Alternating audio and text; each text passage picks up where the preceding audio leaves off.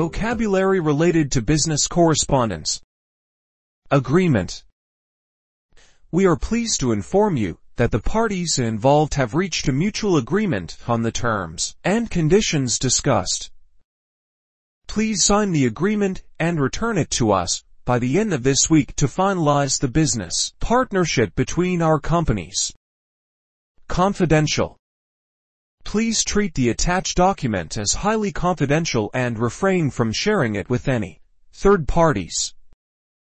The confidential information disclosed during our meeting must be kept strictly confidential to protect the interests of both parties involved.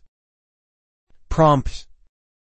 We appreciate your prompt response to our previous inquiry and would like to proceed with the purchase accordingly. As the deadline for the project is approaching, we kindly request that you complete the task promptly to ensure timely delivery. Terms and conditions. Before signing the agreement, please carefully review the terms and conditions stated on page 5. We regret to inform you that your application does not comply with the terms and conditions outlined in our company policy. Verify. To verify your identity, please provide a copy of your passport and a recent utility bill.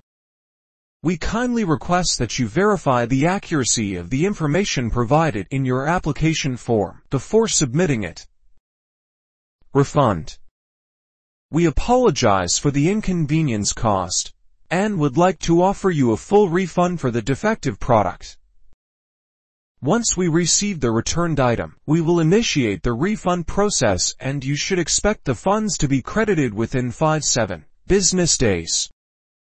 Receipt Attached please find the receipt for your recent purchase. Thank you for choosing our products.